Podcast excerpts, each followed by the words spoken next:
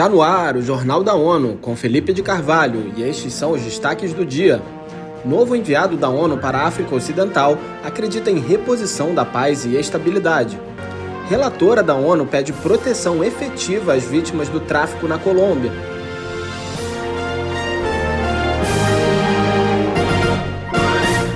Estimular esforços nacionais e regionais em favor da estabilização é o que motiva o novo enviado do secretário-geral da ONU para a África Ocidental Sahel a visitar a área a partir desta quinta-feira.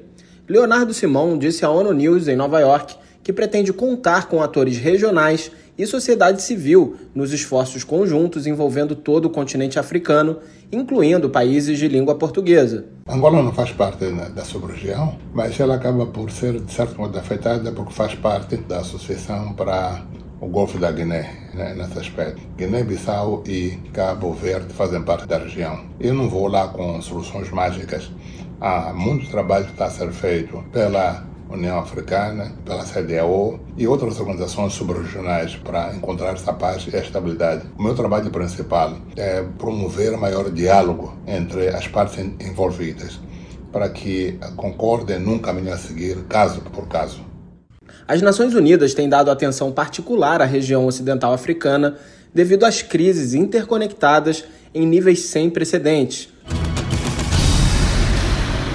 tráfico de pessoas, especialmente crianças, por grupos armados não estatais e organizações criminosas continua prejudicando a consolidação da paz na Colômbia, alerta uma relatora da ONU. Acompanhe com Mayra Lopes. Sioban Mulali ressalta que o tráfico de pessoas é uma grave violação dos direitos humanos, do direito humanitário internacional e um crime que prejudica a construção da paz, o desenvolvimento sustentável e a justiça social. A especialista elogiou o compromisso do governo em proteger os direitos das vítimas e combater a impunidade, mas disse que as iniciativas devem ser implementadas na prática em toda a Colômbia. Molali explica que o tráfico de pessoas é cometido por grupos armados não estatais e organizações criminosas para apoiar suas atividades e controlar comunidades. Da ONU News em Nova York, Mayra Lopes. Segundo a relatora, isso afeta especialmente comunidades afro-colombianas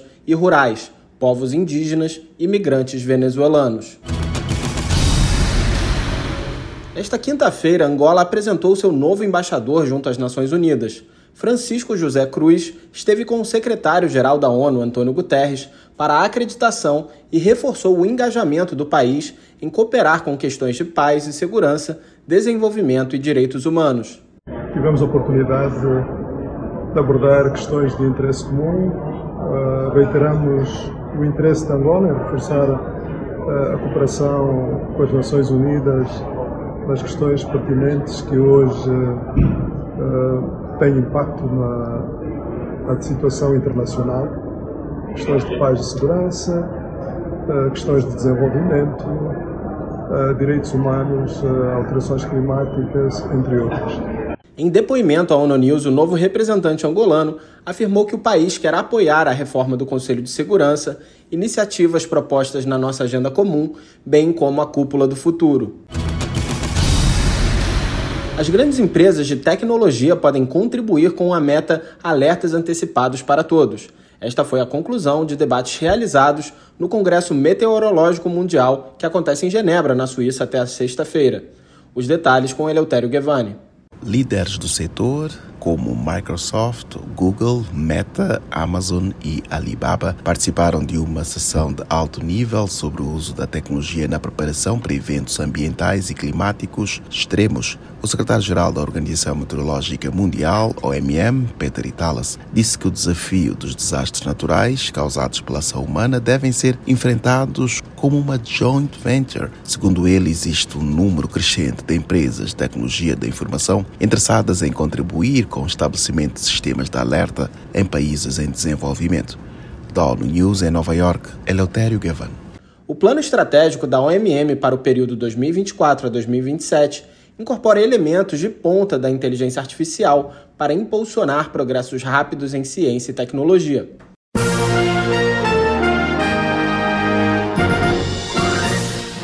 Este foi o Jornal da ONU. Mais informações na nossa página news.un.org/pt e nas nossas redes sociais. Siga a gente no Twitter, ONONews.